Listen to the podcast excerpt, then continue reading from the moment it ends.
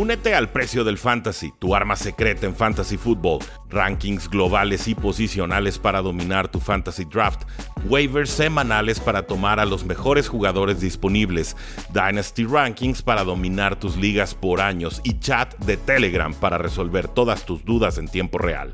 Visita stam.store diagonal precio NFL o da clic al link en este episodio para suscribirte.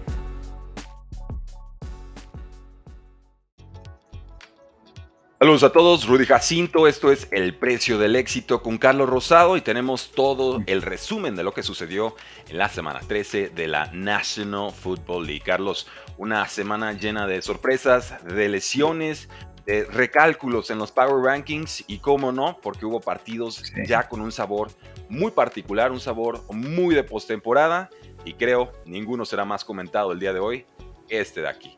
49ers 42. Águilas de Filadelfia 19. Carlos, el foro es tuyo, bienvenido.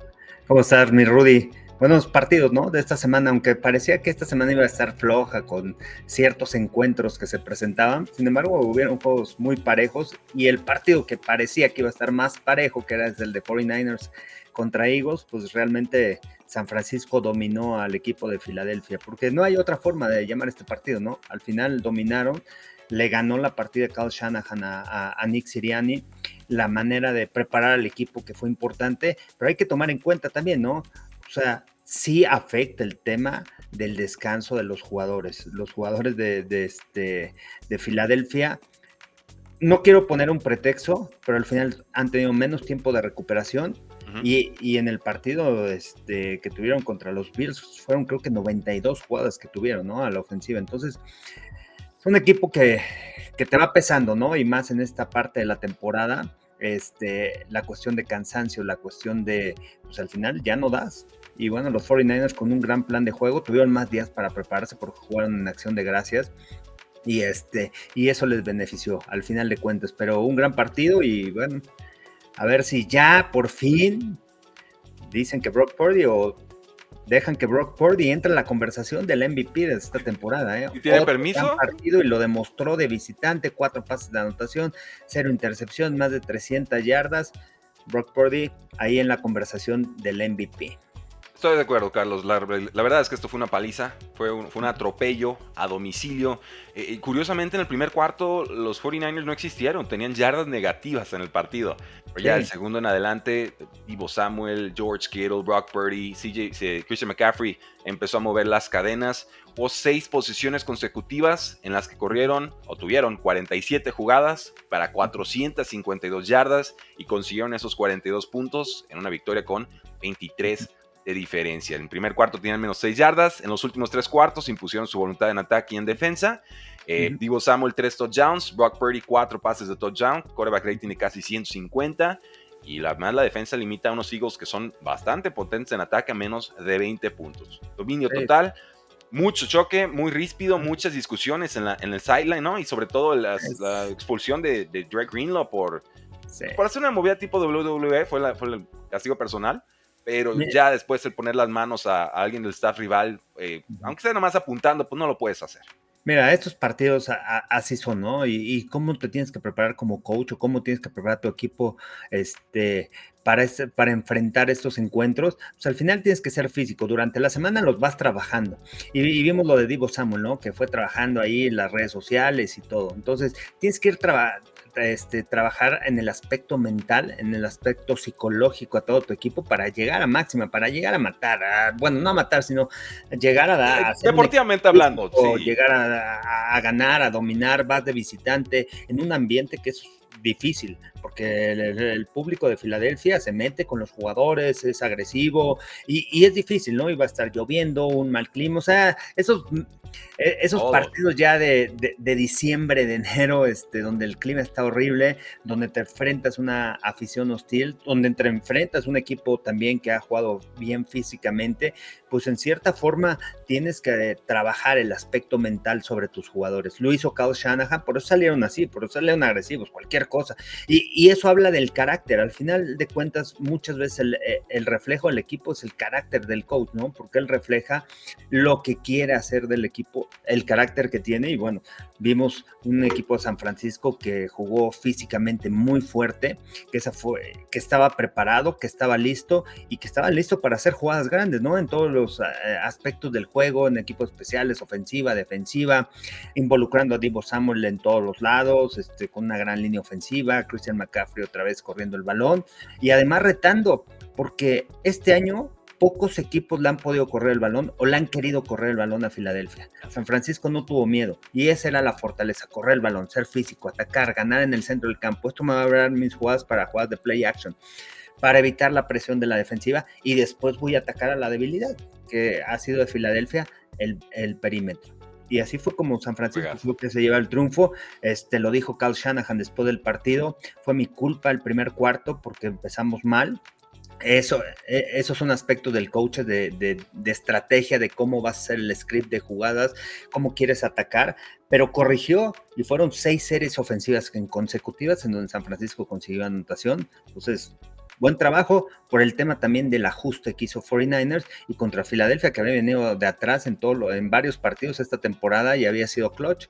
Aquí al final, bueno, se enfrenta a un este, peso pesado, ¿no? Y, bueno, buen juego, importante para San Francisco, porque le puede dar la oportunidad de recibir en casa en postemporada. Vamos a ver qué pasa la semana siguiente con Filadelfia en contra de los Cowboys. Sí, ¿qué más vi de los Eagles? Bueno, finalmente, este era un duelo entre el 1 y el 2 sembrado para mí, de, pero de la NFL, ¿no? En los Power Rankings tenía San Francisco 1, a Eagles 2, pero Eagles era local, entonces hay que se podían nivelar un poco. Tomamos en cuenta lo de, lo de menos descanso, que es muy válido el punto y muy correcto. En la segunda mitad sí se veían eh, exhaustos los, jugadores de los Eagles, muchos partidos cerrados, muchos tiempos extras, etcétera vi muchas tacleadas falladas del lado de los Eagles, ¿no? Como que iban a taclear con el hombro así como al bulto, ¿no? No alcanzaban a hacer el wrap y, llegaban esas yardas después de contacto muy explosivas, touchdowns. A Divo no, no lo vas a taclear con un contacto, o sea, a Divo le tienes que meter todo el cuerpo y, abrazarlo y arrastrarlo. Eh, permitieron, o más bien se conformaron los Eagles en sus primeras dos series ofensivas con goles de campo.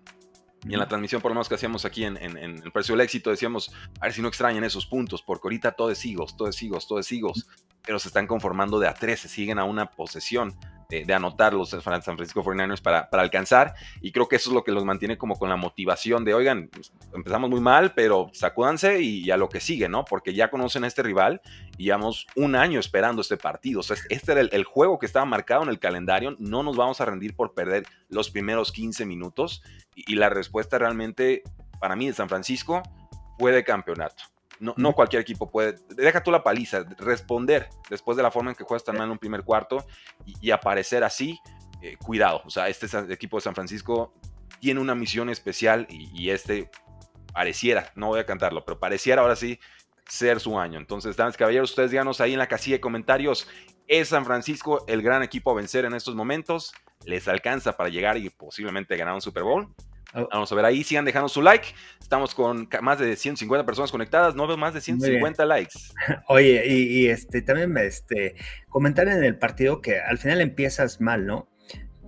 Sí, ya comentaron, si hubieran anotado los, eh, los Eagles, se van arriba en el marcador, 14-0, San Francisco le cuesta trabajo venir de atrás, ¿no? O sea, porque ese ha sido la historia de San Francisco y cómo está diseñado el equipo. Al final lograron detener como sea, lograron parar y, limitar a, Filadelfia con dos goles de campo cuando la ofensiva no estaba marchando bien. Son de esos partidos que también para San Francisco le va a dar mucha confianza en el futuro. Es decir, si puedo venir de atrás, empecé mal, hago mis ajustes necesarios para que en el segundo cuarto empiece a mover el balón y ahora sí, pero me mantengo durante el partido. Algo similar como le, pasó a los Cowboys ¿eh? el jueves por la noche. O sea, fue un equipo que Seahawks peleó, pero hicieron las jugadas grandes, detuvieron en tercera oportunidad, detuvieron en cuarta oportunidad, en momentos críticos lograron detener algo que no había sucedido con los Cowboys, no habían podido venir de atrás en los partidos, los partidos que habían estado perdiendo por más de 14 puntos, pues al final no lograban remontar.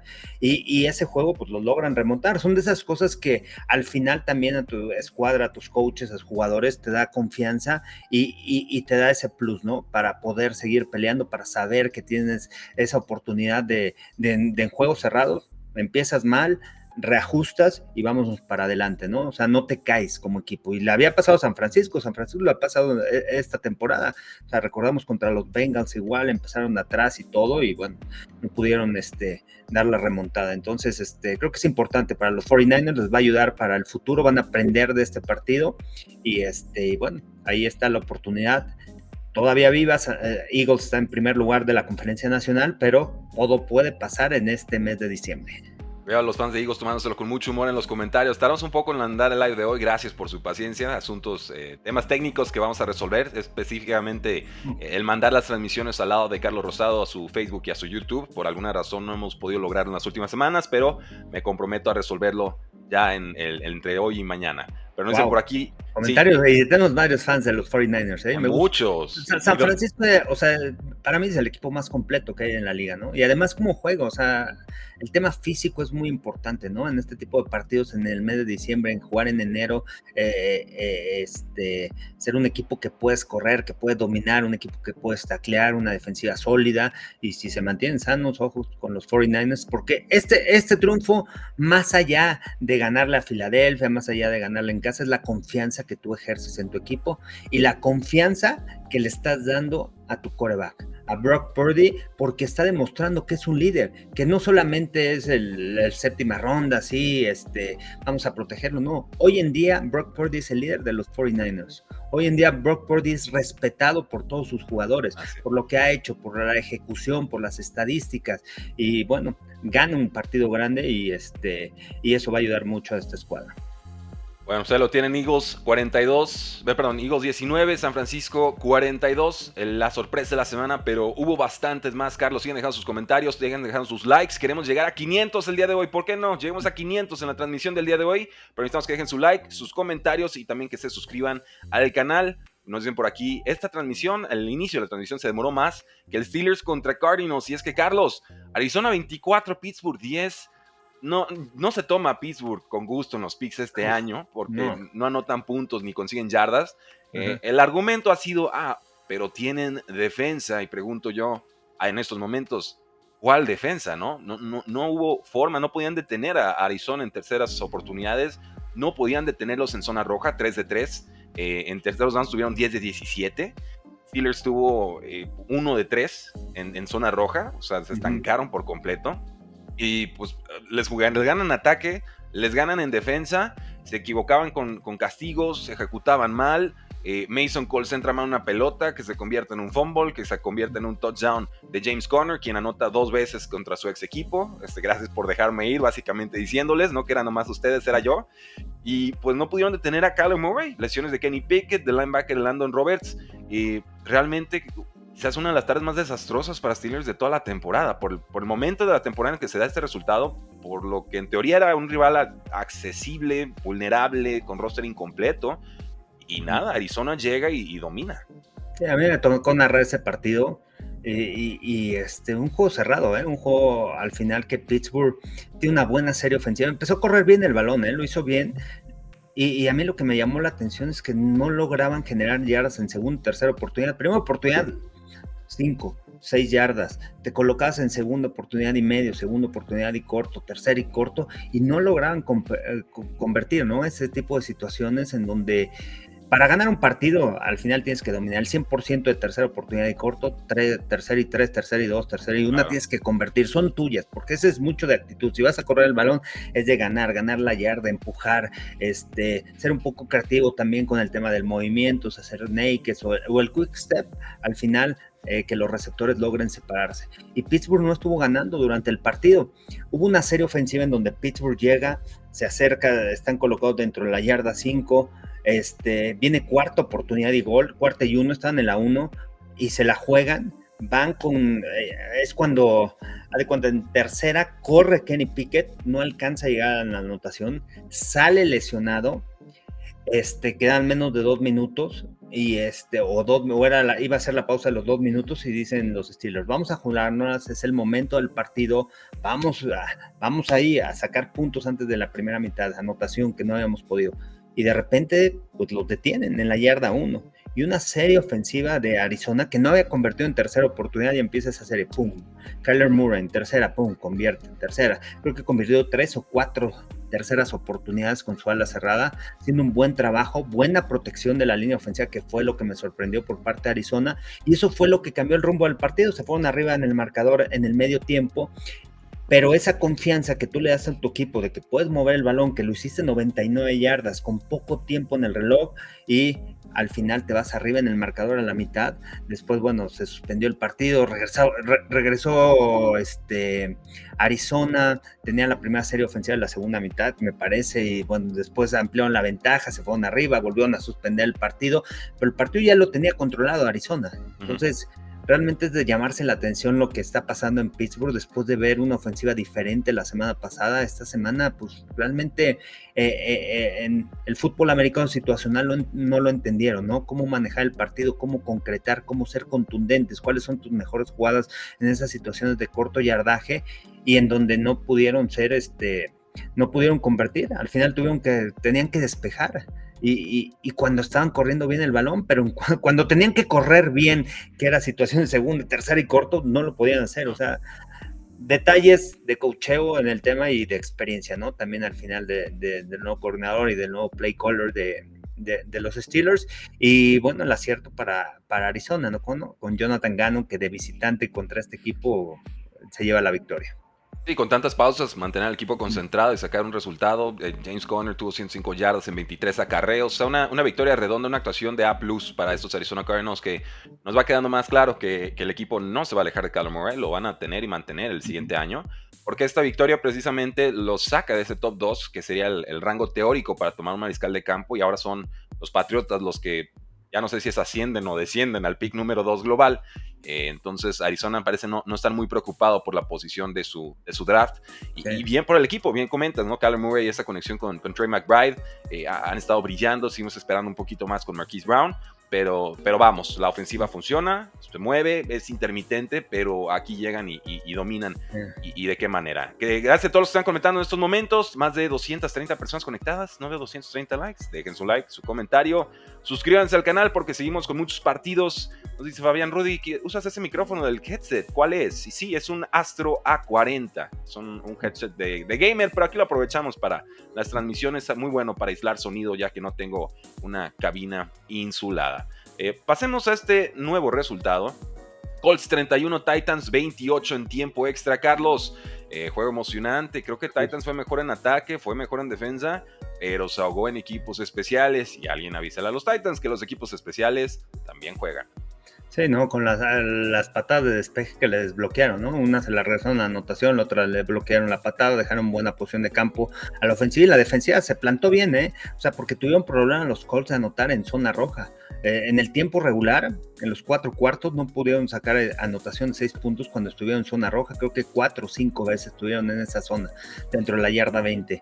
Eh, y, y bueno, y los Titans hablando de equipos especiales, pues dejaron ir el partido, ¿no? Se, lesiona el despejador, porque aquí es importante, tiene que entrar Ryan Tannehill a, colocar el balón y fallan el punto extra, en donde el punto extra era el 26-25 y eso permitió el empate 25-25, se van a tiempo extra. Y realmente, este lo, que ha hecho Shane Steichen, ¿no? Hay que, aquí hay que reconocer el trabajo de los Colts, ¿eh? porque también sin un roster así, con un roster de medio pelo, eh, los Colts están ganando, Jonathan Taylor no estuvo en el partido, Zach Moss, ah, este, pues, obviamente ya había tenido repeticiones al principio de la temporada, está dentro de los tops en yardas conseguidos, o sea, ha tenido una buena campaña. Pero la agresividad de Shane Steichen a mí me llamó mucho la atención en el tiempo extra este, porque Titans tuvo la primera serie ofensiva ¿eh? del tiempo extra. Mm. No lograron anotar, sacaron tres puntos.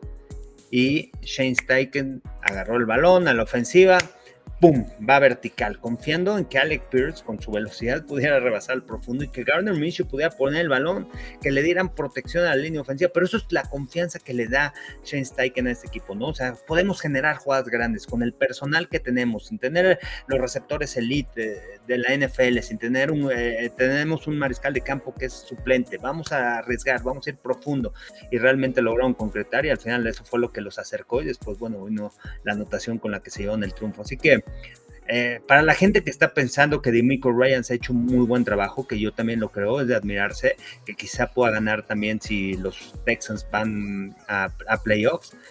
James Steichen, hoy siguen los Colts arriba de los Texans. Los Colts estarían en postemporada si la temporada terminara hoy. Así que el, trabajo que ha hecho también este coach su primera vez que es head coach en la NFL, aquel que fue el coordinador ofensivo por, de, Filadelfia, o sea, lo que aportó ¿no? a las Águilas de Filadelfia esta ofensiva, ahora lo, transmite aquí, y ahora como entrenador en jefe, no solamente como play caller, como, coordinador ofensivo, sino como eh, el líder en esta escuadra de los Colts, que ahí los tienen postemporada. Su calendario es relativamente sencillo, pero yo veo este equipo que después de este triunfo contra el rival divisional, que no están jugando bien, obviamente los Titans y todo, pero se llevaron un triunfo importante en tiempo extra, así que ojo con estos Colts que para mí pueden llegar a postemporada. Imagínate, pueden pasar hasta cuatro equipos del sur, ¿eh? Ya con la derrota de Cleveland, con la derrota de Steelers, todos están 7-5, nada más que por el tema de, de, ¿cómo se llama? De, de, las divisiones y este está dentro Pittsburgh, pero está 7-5 Colts, está 7-5 Texas, está 7-5 este, Cleveland, está 7-5 Pittsburgh. Va a poner hermoso esto. Algunos apuntes finales de este partido antes de pasar al siguiente. La decisión de firmar a Gardner Minshew en el offseason, ¿no? Los decía, pues es un titular quizás de bajo calibre, pero es titular y puede jugar. Eh, ¿Cuántos equipos ahorita no quisieran tener a alguien con la confianza para jugar como, un, como un Gardner Minshew? Dejen ustedes el brazo, el atrevimiento, lo que sea. él, juega cómodo, él, él, sabe lo que es y lo trata de aprovechar, ha reducido los errores, ahora está atacado en profundidad. Y habían dicho antes de este partido, necesitamos involucrar, necesitamos incorporar a Alec Pierce, receptor de segundo año veloz, en la ofensiva. Ahí está, lo encontraron en esos pases profundos. Lanza para 312 yardas, dos touchdowns, incluyendo el pase de 4 yardas en overtime para ganar el partido con Michael Pittman Jr. Tres receptores de Colts con más de 70 yardas. Pittman termina con 11 recepciones para 105. Los equipos especiales, bien dijiste, hacen las jugadas grandes con Grant Stewart, quien bloquea un despeje para touchdown en la segunda mitad. Uno de dos despejes bloqueados. Eh, cuidado con los Colts para playoffs. El colapso de, en equipos especiales de los Titans, insisto, eh, doloroso porque habían corrido muy bien el balón, habían defendido bastante bien en este, en este partido dentro de lo que cabe. Sucede esto de equipos especiales, que tiene que entrar Brian Tannehill a, la Tony Romo, acomodar el balón, para que vean la unidad que tiene que haber entre, el, entre el, long snapper y el que sostiene el holder y luego el, pateador. Es, es, un proceso complicado, no puede llegar cualquiera nada más a, ah, ok, yo me pongo y, ahorita convertimos en tres puntos. y, decirle a la gente que no es casualidad que taparan esa patada de despeje, ¿no? Se fue estudiando durante la semana. Ese movimiento que hacen con, el, eh, con el jammer, el, corner, que, que, es el encargado de cubrir al corner, cómo se mueve, va hacia adentro, rotan aquí antes de sacar la jugada, hay buena sincronización y después pues nadie lo tome y está, va, va hacia adelante, bueno, va de manera lateral y hacia adelante y eso le permite tener mayor velocidad para cuando se entre en el balón, pum, atacar muy bien la línea de golpe. Así que el diseño para mí de equipo fue importante, ¿no? Y, aprender a Shane Steichen que no solamente es coordinador ofensivo play caller como head coach, tienes que dedicarte a las tres unidades y lo ha hecho y aquí, aquí vimos, ¿no? Los Colts con equipos especiales ganaron. Y hablando de equipos bloqueados, Carlos, ¿por qué esa jugada me recordó a un bloqueo de Patriotas contra los Dolphins a inicio de campaña? Tenemos que hablar de estos dos tapados. Oh, Dios mío. Carlos, llevamos cada tres semanas muy generis. Tenemos que hablar de ellos porque están en el, calendario semanal. Eh, hay cosas que destacar aquí, aunque ustedes no lo crean. Eh, se están rompiendo toda clase de marcas negativas del lado de los Patriots de Nueva Inglaterra. Eh, yo escucho los gritos, los cánticos de aficionados y de, neutros y de haters en contra de Belichick de ya, ya córranlo, ya está, es malísimo. Pero luego también le veo la otra cara a la moneda y digo, la ofensiva de Chargers no es mala. Y han producido muchos puntos contra muy buenos equipos. Y esta defensa toda rota, parchada, lesionada, los limita a seis. Sea, todo el partido Chargers con el, con, con, el crucifijo ahí tratando de sobrevivir porque nada más pueden sacar goles de campo y fueron solo dos. Entonces, aquí le queda, sí le queda gas a Belichick como coach, muchísimo gas. Que no sea con los Patriotas, pues de hacer otra cosa, que ya lo tengan que correr de GM, yo lo entiendo, pero e, esto es lo, esta es el seña, la seña de identidad de Bill Belichick. El maniatar completamente las ofensivas que llegan muy poderosas y de pronto no sabe ni qué los golpeó. No, y además se entiende, ¿no? ¿Qué, qué personal tiene, cómo está el equipo, está roto y jugando perder, no perder el partido, ¿no? O sea, juegas a no perder. Sí, ¿Se acuerdan de ese partido contra los Bills este, cuando estaba todo el viento? Creo que fue el lunes por la noche, no me acuerdo qué fue. de los tres pases de Mac Jones. ajá. Eh, pues, jugando a perder. Jugó, incluso acabó la, una, ¿te acuerdas que acaba una serie ofensiva o espera que corra el reloj para cambiarse de lado y poder tirar el gol de campo y ya tirar con el aire a favor, pues así este partido, ¿no? Lo jugando perder al 6-0, al, este, al que no me metas puntos, al detener a la defensiva y, a que la defensa pudiera generar algo, ¿no? Algún pase interceptado, un balón suelto recuperado, los equipos especiales, al final no les dio, no, tienen ofensiva, no pudieron crear algo importante, pero bueno, por eso es ese marcador 6 por 0, ¿eh? Y limitando a los Chargers, muchas dudas, ¿no? no, no Todas las dudas del mundo. No sé qué los Chargers con este trajeron a Kellen Moore, primeras dos series ofensivas, tres y fuera, tres y fuera. O sea, realmente también, y, y, de venir de la segunda serie ofensiva que tuvieron, vinieron de un balón suelto que recuperaron, no estuvieron a aprovechar ese momento. Pero al final ganaron el partido y bueno, mantienen a Brandon Staley en Los Ángeles. ¿Qué va a pasar con este equipo? ¿Qué va a pasar con Kellen Moore? Que también se escucha. si perdían con Patriots, corrían a Brandon Staley. ¿Tú, crees que si hubieran perdido al revés, 6-0, Charlie 0 puntos, Patriots 6, hubieran corrido no a Brandon sé si ahorita, ¿eh? No sé si ahorita. No se atreve sigue la evaluación, ¿eh? Sigue la evaluación, no sé. Este, Brandon Staley es de los que va a salir al final de la es, temporada. Es un político, es de los que van como fracasando hacia arriba, ¿no? Ahorita Brandon Staley realmente está siendo muy difícil de defender, pero vamos por partes. Los Patriotas pusieron a Bailey Zappi de coreback titular, con Mac Jones ya eran malos, con Zappi era peor. Esto es exactamente lo que esperaba Carlos. Zappi se hizo peor que Mac Jones en pretemporada y en temporada regular. Eh, no pudieron mover el balón. Pero acuérdense, eso no es nuevo, eso pasó en pretemporada. Tampoco trajeron a un coreback, trajeron a Will Greer. Acuérdate que al final la pretemporada tuvieron que contratar a Will Greer, que lo cortan de los Cowboys o lo dejan libre. Entonces, o sea, es un problema que ya sabía Bill Belichick, pero no sabía qué tan terrible iba a ser. lo iba a necesitar. Y, bueno, ya Mac Jones jugando sin confianza, lo juegan en jueves por la noche. Este, Sapi, pues realmente, pues no, o sea, no. no. Sapi, sí, no, terrible, terrible. Y aparte tienen Malik Cunningham, no va a confiar en él, es muy complicado. No, hay nada, es que no, hay nada, Carlos. A ver, si tienes cinco corebacks y no confías en ninguno, pues no tienes un coreback. Eso es la realidad. Pero el tema es el construyó este roster, entonces ahora te lo comes con papas, ¿no? No, hay más que hacer. Y es una primera selección, ¿no? Mac Jones al final. Sí, no, no, lo están, no lo pudieron desarrollar. Con los Patriotas no va a ser, quizás con otro equipo, pero aquí ya está, ya está roto, ya este es un voto de no confianza muy fuerte. Pero la defensiva de los, de los Patriotas detiene a Keenan Allen 58 yardas, Austin Eckler 18 yardas en 14 acarreos es nada.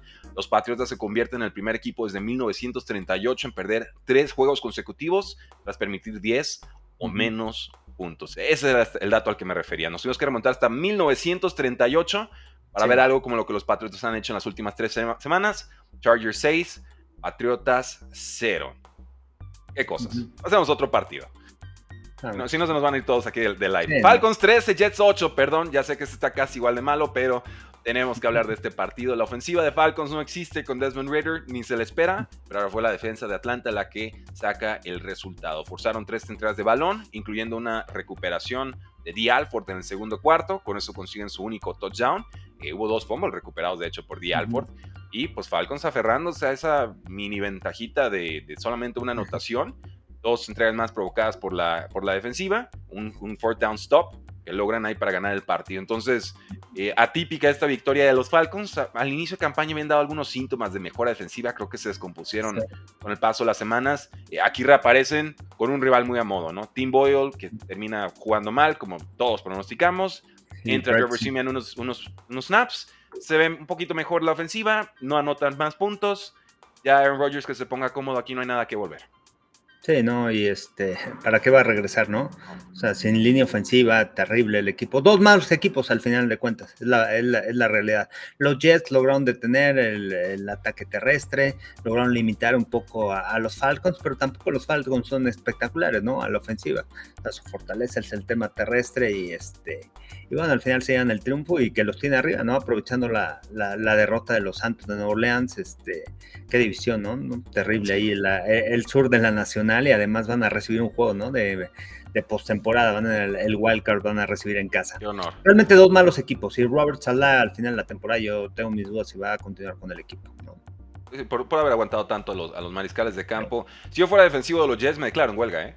Después de jugar así, la defensiva de Jets jugó espectacular en este partido, pero le, permitieron solamente 87 yardas en la segunda mitad a los Falcons. es una defensa de campeonato esta, pero no, no se puede si no bueno, Pero contra los Jets, los Jets, ¿cuánto llevaban sin anotar a la ofensiva cuando le anotaron la semana pasada a Miami, no? O sea, llevaban no sé cuántas series ofensivas sin poder este, anotar a la ofensa y a la ofensa ni siquiera anotaron.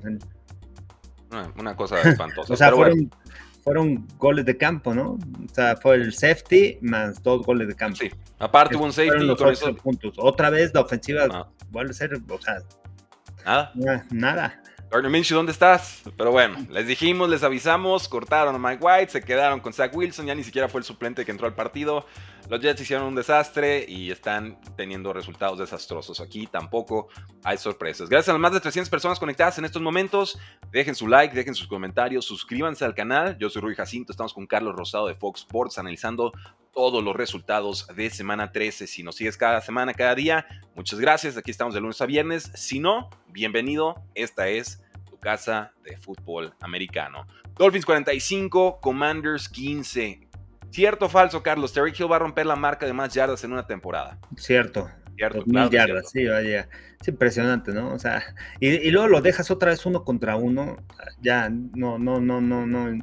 Es que sabes que corrieron al, coordinador defensivo. Corrieron al coordinador defensivo, Carlos. Sí, Ron Rivera. Ron Rivera, no sé cuánto le quede, ¿no? O, sea, pues o, al final de la temporada van a esperar a que ya acabe la campaña y vámonos también. Es otro, eh, las limpias que van a hacer, ¿no? Los Commanders y este, el tema de Ron Rivera, ¿no? O sea, más allá de Jack del Río, no, el programa no era su coordinador pues defensivo, ya vimos más allá. Y, yo pensé que, o sea, quizás no iban a cubrir la línea los Dolphins, ¿no? Porque los Commanders a la ofensiva habían podido generar yardas, pero no. Este, no, equipo mal igual a paliza con También por el clima, ¿no?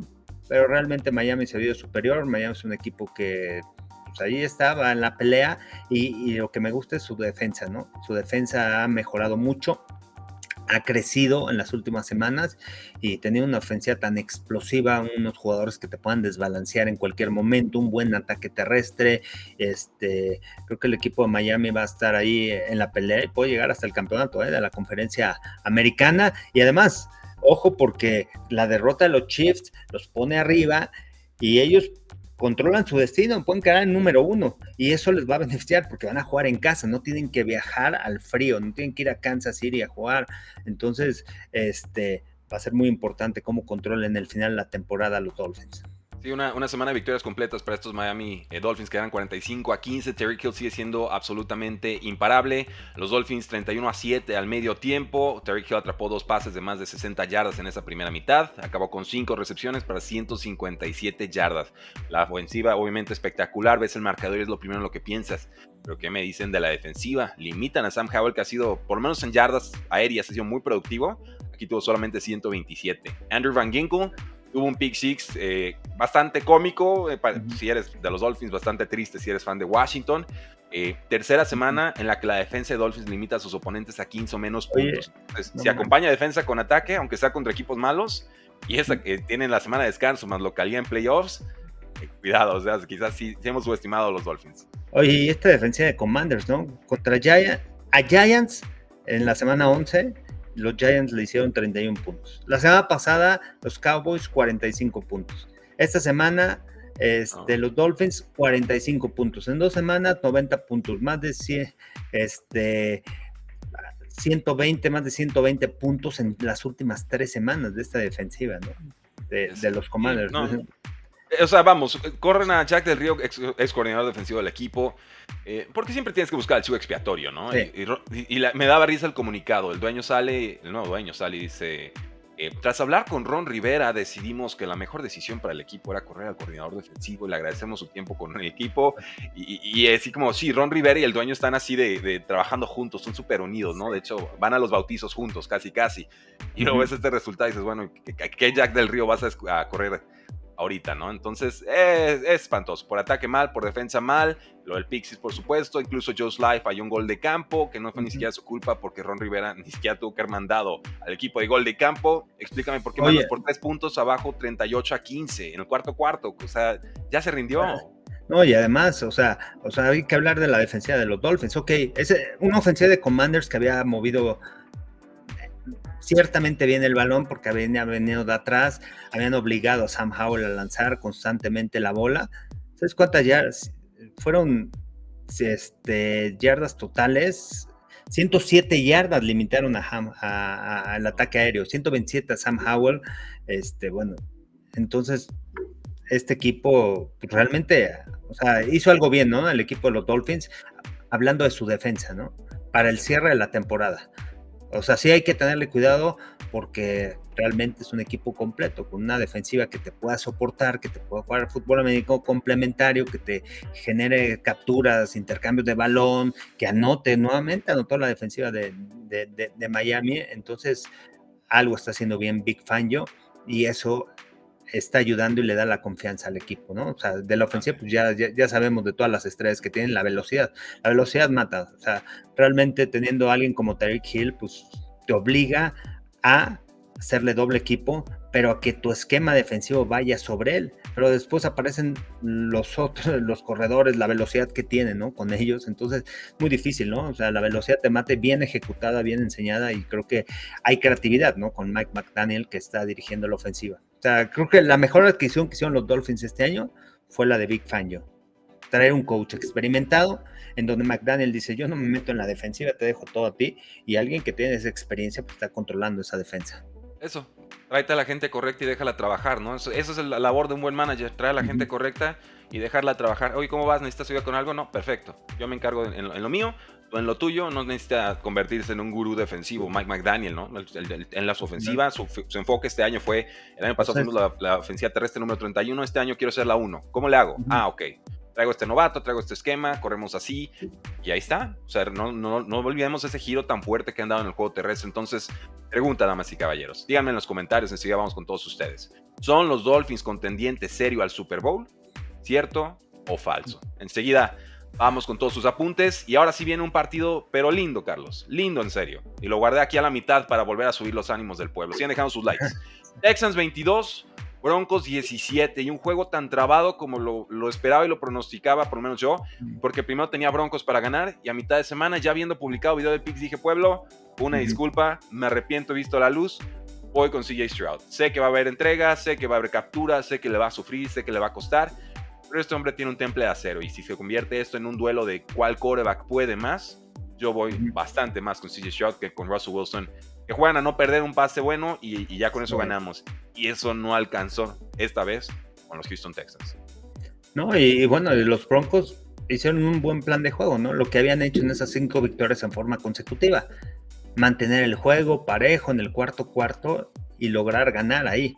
Al final no logran ejecutar de manera correcta y bueno, viene el pase interceptado, pero tuvieron la oportunidad los Broncos de Denver, estuvieron ahí en el partido al final del juego. La que han hecho las últimas cuatro semanas. Sean más allá, ¿no? De lo que está pasando, de, o sea, gran actuación de CJ Stroud, gran actuación otra vez para conjuntar al equipo de, de Miko Ryans, pero la manera de manejar un juego por parte de Sean Payton, la experiencia, el conocer las debilidades, la fortaleza de este equipo, levantar un equipo que estaba en la lona, pero vivieron un proceso.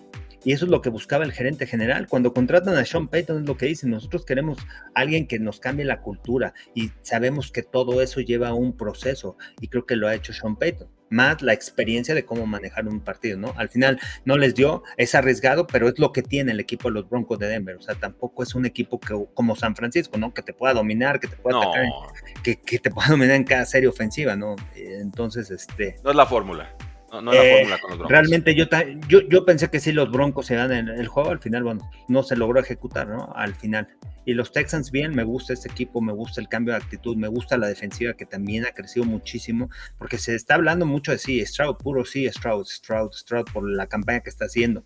Hay que hablar del corredor ofensivo, que gracias a él lo pone en un esquema en donde le facilita muchas cosas, la creatividad, el pase de Nico Collins, la creatividad, o sea, una jugada que no lo habían mandado esta semana y cómo logra jalar a toda la defensiva y dejar uno contra uno a, su receptor, ¿no? Una jugada de play action con máxima protección en la línea de golpeo, darle tiempo a que se, desarrolle la jugada y confiar en que Nico Collins lograra ganar, ¿no? O sea, Bobby Slowick ha hecho un gran trabajo y bueno, todo parte de la cabeza y creo que hay un gran líder y yo realmente admiro, ¿no? O sea, lo que ha hecho Demico Ryans esta campaña con esta organización más allá de las X y las O, si, si vayan a pasar a postemporada, pero ese cambio de cultura, esa inyección de confianza que le dan al equipo, ¿no? Sí, ahora yo voy a hablar un poquito de Broncos. Yo tengo un tema, un problema ahorita con el, el cocheo en este partido. Y, quiero ver si estás de acuerdo conmigo o no, si soy exagerado o no, porque lo, lo vi y lo, luego lo, empecé a leer en Twitter y dije, sí, entonces no soy el único que tuvo esa, esa impresión. Ah, vamos por partes. Los Broncos pierden a domicilio por 5 puntos, pero perdieron al cornerback Patrick Surtain por una lesión de rodilla. Russell Wilson lanzó 3 intercepciones. Casi igualó su total de semana 1 a semana 12, que habían sido 4 intercepciones en, durante, durante 3 meses, que es bastante impresionante. La defensa cubrió bien a CJ Stroud, lo capturaron 5 veces, lo limitaron casi toda la tarde, pero se fueron 0 de 11 en terceros downs y perdieron el turnover battle, la pelea de, de entregas de balón, 3 a 0. Solo por eso eh, Broncos no, logra sacar el resultado. Lo de Texans, lo acabas de presumir, jugando muy bien Derek Stingley, su, primera ronda hace dos años, jugando muy bien Will Anderson, tuvieron dos, dos intercepciones y dos capturas eh, respectivamente. En la defensa de Houston apareció en estas conversiones no exitosas de tercer down, 0, en 11, 0 de 11. Y llegamos entonces a la lesión del receptor slot tank de él y esta química que tenía con CJ Stroud. Mi bronca con los Texans, y tú dime si estoy bien o mal o si es una jugada circunstancial o no. Si vas a jugar una jugada de máxima protección y todos a chocar al centro de la línea, ¿para qué metes a un jugador tan livianito como lo es Tank de él? A, ir a, entrarle al choque, o sea, todo le cae encima, es un, desastre. Tú sabes cómo son esos, esos scrums, esos eh, entiendo que quizás lo quieras dejar en el campo para que el, rival piense que puede todavía hacer una jugada de pase, pero me parece que es exponerlo demasiado. Y si dices, bueno, se va a lastimar Tank de él, pues que sea en una trayectoria, que sea en una jugada explosiva que no sea con cinco monos de 350 libras cada uno cayéndole encima sobre el tobillo, ¿no? E, esa es la parte donde digo, quizás ni siquiera lo contemplaron por el momento del partido, pero me parecía innecesario que estuviera en el, campo en ese tipo de jugada específica porque por físico nunca va a ser su tipo de jugada, entonces ni, siquiera para qué lo mandamos, ¿no? Es, es, una fórmula perdedora y ahora Tank está fuera por una fractura de fíbula, ¿no? Y me sabe tan mal, no quiero criticar a de cocheo que ha sido excepcional por, una, por un resultado negativo como es una fractura así, pero también incluso antes de una fractura, no me parece que tenga que estar un jugador tan livianito en, esa clase de situaciones. Eh, que es todos, es literal, todos caer encima de todos. Sí, claro. ¿Qué opinas? Sí, no, no, no, no, de acuerdo, ¿no? También no, no puedes exponer ahí a tus jugadores y más por el, tamaño, ¿no? Que tiene Tank Dell. A lo mejor otro tipo de receptor lo puede hacer, ¿no? Pero él, pues, la verdad, sí está livianito y para ahí pelear ahí entre la línea, ¿no? O sea, de, tanque solo tiene el nombre. Sí. Y ya. Quería, quería, quería comparar notas. No, estoy loco, no estoy loco. Gracias, Carlos. Me, voy un poco. Pero, que sacarlo de mi pecho. La pero, o sea, sí, muchas veces es el tema de que no hay cambio de personal. O sea, obligas a la defensiva a ver qué van a hacer, porque lo puedes poner ahí y después lo puedes colocar en movimiento. Entonces puedes jalar a la defensiva. O sea, puedes hacer varias variaciones, me refiero. O sea, por eso es el, el tema del coach ofensivo de poner un jugador así en esa zona. se puede justificar la, la decisión. Fue desafortunado el resultado, pero eh, o sea, no estuvo de gratis, ¿no? Sí, sí, pudo haber un rol para él en esa jugada más allá de ir a nomás a, caer ahí o que le cayeran encima. Sí, o muchas veces empiezas a trabajar las jugadas, ¿no? O sea, ¿qué puedes hacer? Y vuelves a sacar la misma formación y cambias la jugada. Y ahora sí, lo pones en mejor opción para lanzarle el balón o otro tipo de situaciones. Un juego muy extraño, Carlos. Detroit 33, Santos 28. Los Lions se aborazaron ventaja de 21 a 0 antes de que los Saints tuvieran siquiera un primer down. La defensa luego permite una racha de los Santos de 21 puntos anotados versus solo 3 eh, de, los, de los Detroit Lions. Entonces se puso interesante el partido al final. La ofensiva de Lions tan fuerte como siempre. Esta defensa no está ni se le espera. Está, es, un colapso total lo que vimos a inicio de campaña. de todas formas, los Lions, nueve victorias, tres derrotas, su mejor inicio en la era del Super Bowl. Veamos abucheos para Derek Carr. Él se acercó en el marcador nuevamente, lo ha hecho un par de veces esta temporada. Eh, sale lastimado, sale básicamente muy adolorido. James Winston no pudo conseguir la serie anotadora. La defensa no pudo salir del campo al final. Tres derrotas consecutivas para Saints. Y empezaron fácil, ¿no? Tres series ofensivas de Lions y, anotando, ¿no?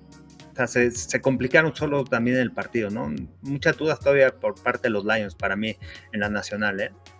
Ojo con el equipo de los Packers, que está jugando buen fútbol americano en las últimas tres semanas. Me ha gustado, me tocó el juego de acción de gracias y vi un cambio diferente aquí en, esta, en este equipo. Un, eh, eh, pequeños detalles que ha mejorado también Jordan Love para lanzar el balón. Mucho más tranquilo, sereno, pies quietos en la bolsa de protección. Y este, han jugado mejor. Detroit no sé qué pensar. Detroit está abajito de los Cowboys de Filadelfia y de este de San Francisco, ¿no? En la nacional. Lo único que puedo aprender de este partido. Es una eh, obligación, ¿no? De los Lions ganar contra los Santos de Nueva Orleans. Es un equipo que Detroit ya lo veíamos aquí, ya lo veíamos en los top rankings, este, hasta arriba y todo, pero bueno, todavía hay muchas cosas que tiene que mejorar. Es un equipo que va a estar en postemporada, obviamente, se va a llevar la división norte, este, pero este equipo tiene que aprender varias cosas y, el tema de los ajustes defensivos va a ser importante, ¿no? Para playoffs. Como, y, este, correr el balón, que es su fortaleza, y sabemos que Jared Goff, aunque ha mejorado, eh, mejor, digo, ha mejorado en cuestión del drop back passes y todo, la línea ofensiva también ha tenido problemas este año, ¿no? Tampoco, también no ha sido tan elite como se esperaba, ¿no? No sé, de los Lions. Yo, yo, yo, yo, ponía en top 5 esta línea ofensiva de los Lions y realmente me ha quedado de ver, ¿no? En las últimas semanas vimos los intercambios de balón contra, contra Green Bay, las presiones, Roshan Garrett con tres capturas en el juego. Entonces, esta línea ofensiva para el talento que tienen, porque lo había hecho bien al principio de la temporada, este, creo que tienen que hacer algún ajuste para poder, poder, poder este, mejorar, ¿no? Y, eh, y, el roster lo tiene, el talento lo tiene. O sea, Jared Goff ha hecho ha tenido buena, buena, este, buena campaña, ha madurado mucho como jugador, tiene una ala cerrada que se ha convertido en elite, Sam Laporta, este, como novato. O sea, es un jugador que puedes confiar, es un jugador que tiene buenas manos, tiene buenos receptores y, este, y a la defensiva, pues tienes buena línea defensiva tienes defensiva sólida. Vamos a ver cómo, cómo cierra ¿no? esta campaña, cómo juegan en el mes de diciembre y ya veremos en estos últimos partidos, en estas últimas semanas, si realmente pueden llegar enrachados y pueden eh, estar ahí, ¿no? Porque tienen talento para poder llevar a, a juego campeonato están cerca, pero se ve más vulnerable que nunca este equipo. Sin defensa va a ser muy difícil ganar a domicilio. Y no, no veo los síntomas de mejora en ese costado del balón. Si han dejado sus comentarios, veo 350 y tantas personas conectadas. No veo 350 likes. Es gratis. Nada más bajan, le pican, regresan, comentan, se la pasan a gusto. Estamos con Carlos Rosado. Estamos resumiendo toda la semana 13. Y vamos a pasar rapidito con este partido, nada más para no aburrirlos demasiado. Tampa Bay 21, Carolina 18. A veces el despido de un head coach puede impulsar y motivar a los, compañeros. Oigan, esta va por el coach, esta va por él, vamos a demostrarles. O al revés, ya estorbado este coach, vamos a mostrarle al mundo que ese coach no era lo que necesitábamos. Ni una ni otra con estas Panteras de Carolina, no vimos ninguna mejora. Estos fueron tres y fuera en tres de sus primeras seis posesiones. Poquito mejor la ofensiva en la segunda mitad. Brian Burns expulsado ya por lanzar un puñetazo, frustrado la estrella de los, de los Carolina Panthers, porque no puede solo está mal siempre soltar un golpe, pero, pero vamos, es un síntoma de los tiempos en Carolina.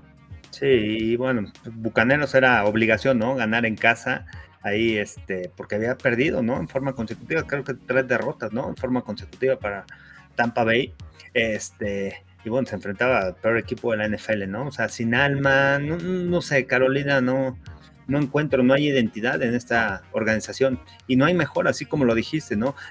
Si, tú ves Arizona, pues, han, o sea, ahí ha estado, ha batallado, ha peleado, o sea, ves ese juego contra Pittsburgh y, bueno, corrió en el balón, esa serie ofensiva larga de, de, este, de Kyler Murray, ganaron el partido, este, pero ves cierta mejora con el roster que tienes. Ves a Carolina y es un equipo plano, es un equipo que no hay mejora, la línea ofensiva sigue igual, no hay creatividad a la ofensiva, este, le han pegado, le siguen pegando a Bryce Young, la defensiva pues permite puntos, no, no entiendo, no, no alcanzo a leer el equipo de Carolina y bueno, y creo que todo parte como todo, ¿no? Desde la cabeza, ¿no? David Tepper, sin querer ser un, dueño que, tenga que vivir el proceso, ¿no? Y que escoja a la persona correcta, ¿no? O sea, de repente, bueno, pues... Bueno, ya, ya escoges primera ronda, escoges primera ronda y te traes un head coach para quererlo desarrollar. Cuando vete más atrás, o sea, los problemas no nada más son del coreback, son más allá. Steve Wilkes había resuelto algunas cosas que le hacían falta al equipo y uno es la cultura, ¿no? Empezó, o sea, es difícil, ¿no? Irte, remontar y ver qué hubiera hecho Steve Wilkes, ¿no? Con esta organización después de que lo dejaron de interino, pero, pero, por lo menos se le vio actitud, por lo menos se le vio agresividad. ¿Por qué? Porque su juego era, ¿sabes qué? Estoy limitado en talento, no tengo coreback la temporada pasada, voy a correr el balón y lo hicieron bien. Apareció Donta Foreman, que de repente apareció de la nada y empezó a crecer, ¿no? Está Shuba Hobart también en este ataque ofensivo, un equipo que peleaba y ahorita, bueno, se ve sin nada el equipo de Panteras. Es triste, es lamentable, pero no se preocupen, dice el dueño que va a buscar una mente ofensiva que pueda desarrollar al quarterback Bryce Young, como si no eh, acabaran de tenerlo hace dos días y cuidan de despedirlo. Ese es el problema, ¿no? Ese es el problema. Él, viene, digo, nomás para contexto, él viene de hedge funds, ¿no? Él se hizo multimillonario moviendo eh, portafolios, acciones, compras, ventas, todo este tema de, de, asumir riesgos y demás. Entonces, tu perspectiva empresarial es completamente distinta a lo que se necesita para desarrollar una franquicia que viene de abajo hacia arriba. Y de pronto a estos dueños lo que les pasa es que creen que porque son buenísimos, impecablemente buenos en una área de negocios, van a llegar y van a entender todo lo que implica un management de fútbol americano de la noche a la mañana. Y no es así. Y algunos lo entienden en sobre la marcha y otros parecieran no tener la humildad para o hacerse a un costado o, estudiar y, aliarse con la gente que les puede enseñar a ser ese dueño que su equipo necesita. Y se me hace y se me ha cerrado porque estuvo en los Steelers, o sea, fue socio accionista de los Steelers, sabe cómo formaron esa cultura de, Pittsburgh. Y Pittsburgh batalló al principio, en los años 60, el problema que tenía, los cambios de coaches, un equipo perdedor y de repente traen a Chuck Noll cambiando la cultura. Y, cuántos coaches han pasado? ¿Cuántos head coaches? Son tres head coaches, ¿no? Con el equipo de Pittsburgh. O sea, han mantenido ese proceso, esa cultura, ese cambio, ese entendimiento de lo que es generar una organización, ¿no? Pero bueno, ah, e, este año no lo hubo, ¿no? O sea, la pregunta no es ¿por qué corrieron a Frank Reich? ¿Por qué lo contrataste más bien? O sea, ese, creo que ahí viene la pregunta, ¿no? O sea, la evaluación que se tiene que hacer. Eh, lo, lo veía como un seguro, ¿no? Yo creo que lo veía Pero la organización es lo que se tiene que, o sea, a ver, ¿qué tipo de head coach voy a contratar? Es como los Broncos, ¿no? O sea, les puse el ejemplo de cuando lo contrataron y el discurso que dijeron de primero, no, no, no, no nos vamos a enfocar ahorita en los resultados, nos vamos a, enfocar en el cambio organizacional de esta escuadra, de todo ese proceso, y nos parece que Sean Payton es la persona indicada. Entonces, es lo mismo que le, va, que le tiene que suceder a, a las Panteras, con el tema de que tienen que generar, antes de ganar a los perdidos, el tema cultural, el tema organizacional, qué es lo que quiero, hacia dónde voy como cultura, ¿no? O sea, no, no que un coreback me va a resolver todo, voy a escoger primera ronda, me voy a mover, voy a agarrar a Bryce Young porque fue cinco estrellas, porque fue ganador del Heisman, y le voy a traer a Frank Reich. Hay que evaluar un poquito a Frank Reich, esta es la pregunta, ¿no? O sea, ¿por qué, en, eh, ¿por qué lo trajeron a él? Sabiendo que Frank Reich la temporada pasada con Indianapolis, pues le fue fatal, no le fue tan bien, y además una de las razones que le fue mal es que trajo a Carson Wentz. O sea, fue la decisión de él de traer a Carson Wentz. Y Carson Wentz está pelas, ¿no? O sea, su quarterback segundo ahí en los Rams. Pero es un quarterback que después de estar a punto de ganar el MVP o estar ahí en la pelea del MVP cuando estuvo en Filadelfia, pues de repente se vino abajo, ¿no? O sea, lesiones, etcétera, diferentes situaciones y pues bajó mucho su juego. O sea, no, no hubo un desarrollo. Entonces, yo creo que las Panteras eh, va a ser interesante eh, eso, ¿no? ¿A quién van a agarrar y cuál es la cultura? Ben Johnson, que se hablaba mucho de él, ¿será la opción? ¿O Ben Johnson es simplemente un coordinador ofensivo, un play caller y nada más? O sea, te tienes que ir más a fondo, no solamente el tema de fútbol americano dentro del campo, las X y las O, te tienes que ir atrás, porque ese es el problema creo que con Carolina. Eh, hablemos tantito de los bucaneros. Muy bien, Rashad White se mejor cada semana, 106 yardas, un touchdown.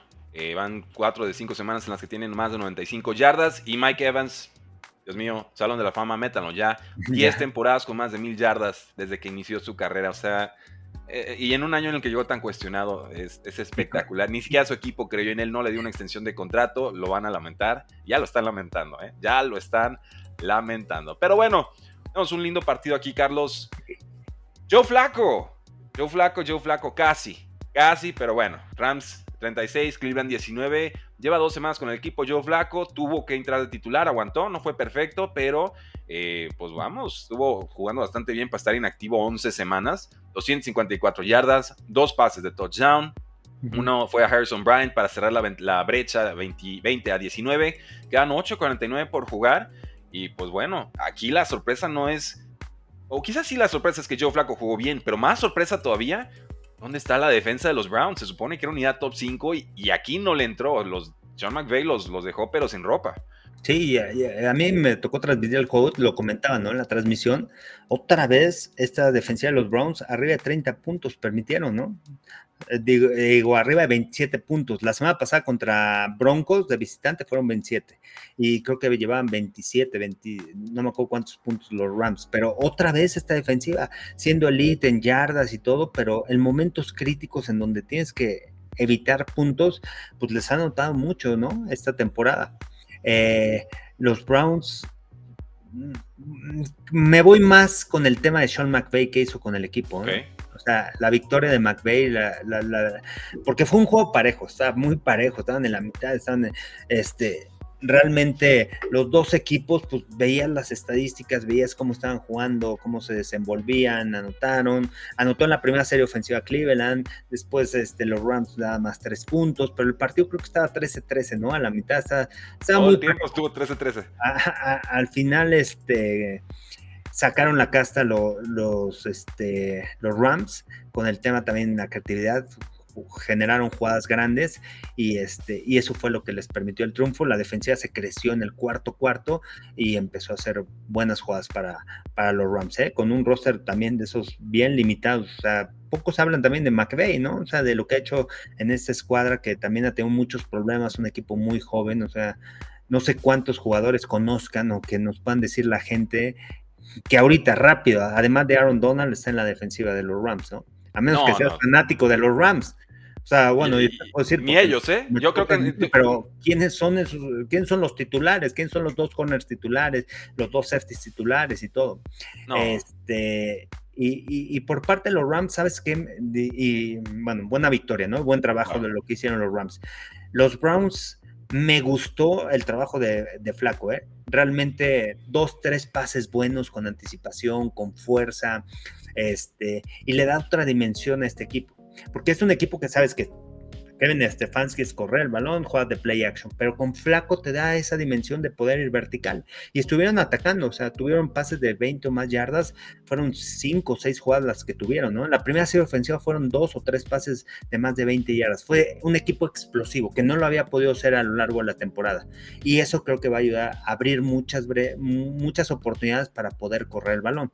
Pero sí tienen que mejorar en el tema defensivo en cuestión de zona roja, en cuestión de no permitir puntos, porque esta defensiva pues es elite, ¿no? O sea, se, ha mostrado muy bien y ha hecho un gran trabajo Jim Schwartz, este, aunque tiene algunas lesiones y todo, bueno, eh, los Browns han, demostrado ahí con resultados, con estadísticas, pero ¿cuál es la estadística más importante? Puntos permitidos. O sea, olvídate, si, si permites 200 yardas, 300, este, menos de 200 yardas por partido, pero te anotan 30 puntos, pues al final, ¿qué es lo que cuenta? Los puntos, es un juego de puntos, ¿no? O sea, e, esos detallitos son lo que están limitando a los Browns, que los pueden limitar de, post, de postemporada. ¿eh? E, esa es mi pregunta. La, otra semana va contra los Jaguars, ¿eh?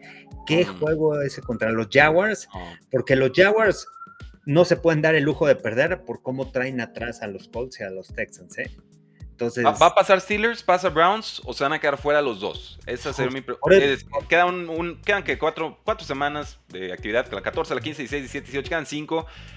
¿Ves alguno de los dos Steelers o Browns aguantando? Porque ahorita están. ¿Aguantan el lugar o lo van a soltar? Sí, porque con eso dices de Joe Flaco, realmente, yo creo, yo creo que van a pasar cuatro de la, digo, tres del sur de la americana, ¿eh?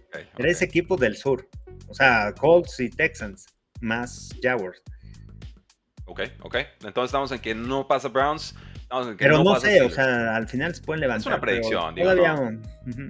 no. no, es como que no te vamos a invitar al programa ya, Carlos, si no, no tienes a Browns a postemporada. O sea, yo creo que por lo que están jugando, por cómo están cerrando la temporada, hay que ver calendarios también.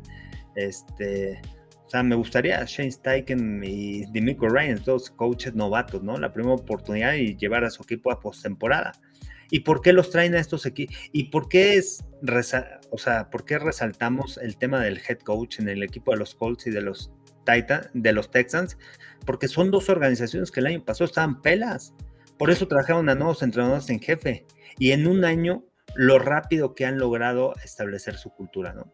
Este, me parece que los Broncos pueden estar ahí por el calendario. Después no sé, van contra Chargers esta semana, duelo divisional, los Broncos mm. por ahí se pueden colar también.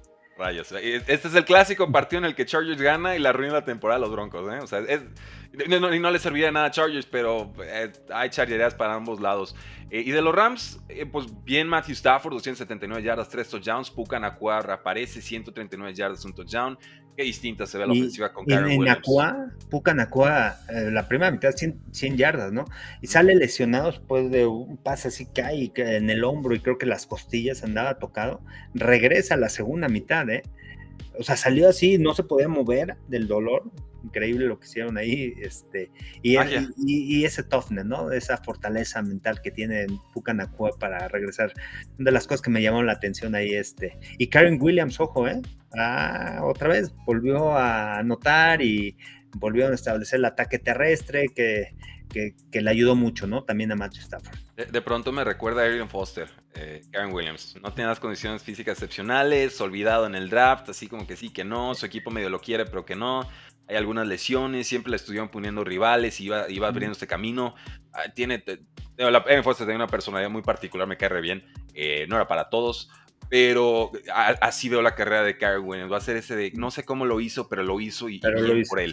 Y entiende muy bien, domina muy bien el esquema, eso sí no se lo podemos negar. Y en algún momento era, era corredor top, top 3, top 5 de su clase en los últimos años colegiales, se fue, se fue cayendo.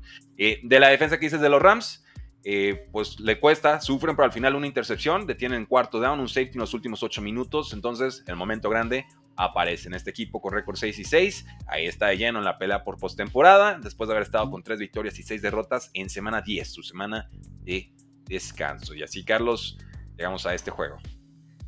Sunday Night Football, Packers 27, Chiefs 19, lo narramos en, en vivo, todo el partido a ver, ah, vienen los Chiefs, vienen los Chiefs, ya la tenían, podían dar el golpe de gracia. Llega la única intercepción del partido en un pase mal lanzado por Patrick Mahomes. No le da oportunidad a su receptor.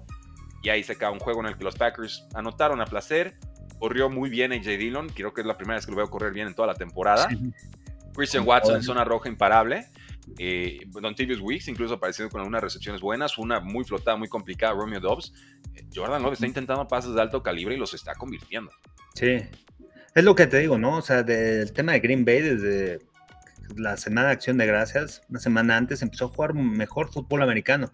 Tocó ver, este, narrar el partido contra los Rams y todavía así, saltando en la bolsa de protección sin balance, todavía como que muy nervioso en ese... Ha mejorado en las últimas semanas. Después de ese partido creo que mejoró bastante Jordan Love y, y este...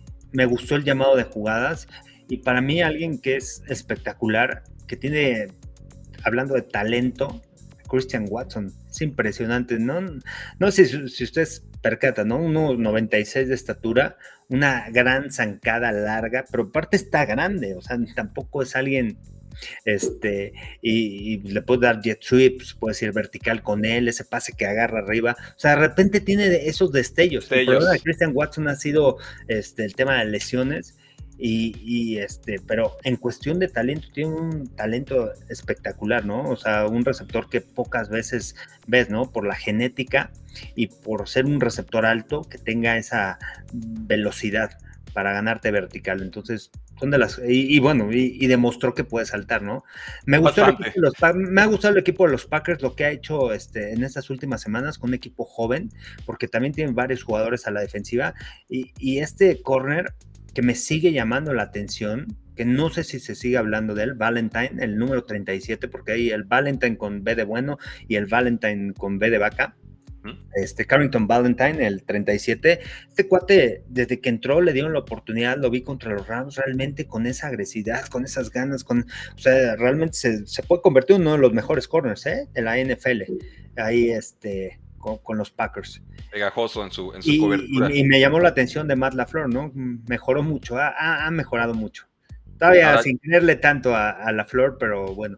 Eh, está bien, está, bien. Está, trabajando con un roster joven. trabajando y, todo. Y bien, ajá. Eh, están produciendo. Ahora, Jordan Love, ya, quisiera Patrick Mahomes, decía en la transmisión, de tener a los receptores que tienen ahorita los Packers. ¿eh? Miren, miren el tamaño de declaración, porque criticábamos mucho este grupo de Packers que estaba muy joven y no estaba madurando quizás en los plazos que hubiéramos querido, los Romeo Dobbs y y los Christian Watsons en su segundo año. 25 de 36 pases completados, 267 yardas, 3 touchdowns, distribuyendo el balón súper bien. No jugó Aaron Jones por lesión, no jugó Locke Musgrave el Titan por lesión. Y ahí están, aparece AJ Dillon, muy bien. Aparece Tucker Craft, que es segunda semana en la que ha sido importante el, novato. Eh, dijimos, Christian Watson tuvo dos de los tres touchdowns. Y, y, la defensa aparece. Vean cuántos novatos hay en el equipo de los Packers. Está Owens a la defensiva, está los eh, Valentine, el, el, corner, este, está también Carl Brooks, un liniero defensivo. A la ofensiva está Jaden Reed, este, es un equipo joven, está el ala cerrada Kraft, ¿no? O sea, hay varios jugadores de primer año y luego hay varios de segundo, o sea, es el equipo más joven de la NFL y realmente se le está rifando y la manera de conjuntarlos es, interesante, ¿no? Lo que ha hecho Matt LaFleur y tener esa conexión con ellos, ¿no? Porque al final un head coach, pues eso es lo, importante, ¿no? Tener esa conexión con los jugadores que, que le está teniendo. Este, incluso ahí en, la transmisión, este, Collinsworth decía, ¿no? De AJ Dillon decía, este, no puede ser que ya me cueste trabajo conectar con, estos jugadores jóvenes. Yo apenas voy a cumplir 25 años. ¿Cómo crees? traen otro chip ya, sí. No, qué guau. Ya, hay una brecha generacional a los 25 años con los de 20. No, pues ya valimos. Ya valimos, ¿no? O sea, está. gracias. Yo también pero, TikTok. Pero me ha gustado lo de, me ha gustado lo de Green Bay, ¿eh? Realmente creo que es un equipo que va a estar. me gusta para que esté en postemporada. Se va, se va a jugar todo en la, creo que es la semana 17 cuando se enfrenta a Vikings. Y me parece que, que Green Bay lo veremos en playoffs. Y me daría gusto, me daría gusto. Me gustaría ver a Rams y a, Green Bay, ¿eh? De acuerdo. los que más lo merecerían. Con un equipo joven, con un roster en donde realmente estás limitado, ¿no? En cuestión de lesiones, se lastima a alguien y no tienes a nadie. Entonces, los Rams creo que también han hecho un buen trabajo, se han esforzado y otra vez, y, demuestran, ¿no? ¿Qué, qué capacidad tiene Sean McVay para llevar al equipo. Kansas City sufrió un ataque en defensa, pierden la oportunidad de quedarse como primeros sembrados, lo celebra Dolphins, lo celebra Ravens, lo celebra Jaguars, lo celebran sus rivales divisionales. La ofensiva eh, sufre mucho. Patrick Mahomes 6.4 yardas por intento de pase, solo lanza un touchdown, una intercepción que dijimos fue sumamente costosa, era la serie la victoria. Eh, Kansas City no tiene forma de encontrar eh, jugadas grandes, no puede generar jugadas grandes. Travis Kelsey está muy bien vigilado, Ahí sea Pacheco es bueno, pero no alcanza, nada más un Kelsey sin Pacheco. Hasta Rashid Rice soltó un pase en esta ocasión. Eh, se refleja en el marcador. Realmente Green Bay jugó muy cómodo y Kansas City siempre con el freno de mano. Y nos preguntan aquí, Carlos, y creo que es importante también decirlo. Yo no creo en conspiraciones ni en que ah, favorecen a este equipo o al otro. Qué fatal se vieron los, los referees en este partido. Empezando con la de Patrick Mahomes en la banda. Un golpe legal, ¿no? Estaba dentro del campo. Sí, pero compensaron. También e, es, increíble, ¿no? O sea, sabes que te equivocas, ya la marcaste, no, no la quieres cambiar porque tuviste la opción de... Porque puedes lanzar el pañuelo, claro. después se juntan los oficiales, a ver, vamos a checar, tienen comunicación también en Nueva York, ¿no? El golpe fue dentro del terreno de juego, vamos a revisarla, ¿no? Y de repente, bueno, castigo, ¿no? Y, y, y una jugada clave para Kansas City, el pase largo, entonces en ese momento dices, compenso, no es interferencia pase cuando el profundo estaba arriba de Marquette Valdez Lo montó. Y de repente dices, y, también en el Hell Mary, ¿no? También empujan a Travis Kelsey, pero compensaron, o sea, al final realmente eh, las, no sé. Dos errores no hacen un acierto. Dos errores no, hacen un acierto y lo El criterio, más bien el criterio, ¿no? De los oficiales no ha sido constante en la liga. En estos años no ha sido constante, o sea, de repente marcan una cosa, de repente otra, de repente, no sé, no hay un criterio igual, ¿no? O sea, una está, ajá. es cada semana, eso es lo triste. Eh, rapidito, Carlos, eh, tenemos un Monday Night Football. Tenemos a los Cincinnati Bengals contra los Jacksonville Jaguars. Favorito Jaguars por 8 puntos. Over-under de 38 y medio. Puntos totales esperados. Eh, Jaguars gana, Jaguars cubre. Jaguars el día de hoy. Yo que sí, ¿eh? Yo decir que, sí, pero Juan en casa los Jaguars. Los Jaguars, por fin, el último partido que tuvieron en casa lo, se vieron bien, ¿eh? antes de jugar contra los Texans, por fin pudieron mover el balón, un buen juego de, este, de Trevor Lawrence. Yo quisiera pensar que sí, porque la defensiva de Cincinnati ha permitido muchas yardas esta temporada, ha tenido problemas, no ha, no, no, ha sido tan contundente como el año pasado. Este, y yo creo que sí, los Jaguars pueden cubrir el día de hoy. Son muchos puntos, ¿eh? O sea, para jugar este, pero hemos visto juego aéreo ya de, Jacksonville desde el regreso de Say Jones. Eh, creo, que, creo por eso me, da confianza. y, es el momento en donde en horario estelar puede aparecer esta defensiva, ¿no? De los Jaguars que se ha hablado a lo largo de la temporada, tienen dos line, grandes linebackers, tienen dos pass rushers muy buenos con Trevor Walker y con Josh Allen que han tenido una gran campaña, una defensiva sólida en contra del ataque terrestre, sus problemas han venido en el perímetro, pero creo que pueden vencer a la línea ofensiva para presionar al coreback y, y soportar al perímetro y, tiene talento a la ofensiva. O sea, tú ves el talento de los receptores, volteas a todos lados. A ver, le tiro a Christian Ridley, digo a Christian Kirk, le tiro a Calvin Ridley, tienes a Ivan Ingram, tienes a Travis Etienne. O sea, hay talento y Trevor Lawrence pues, se ha desarrollado bien en la NFL, ¿no? o sea, tiene un gran talento, le faltaba el desarrollo, lo ha hecho bien.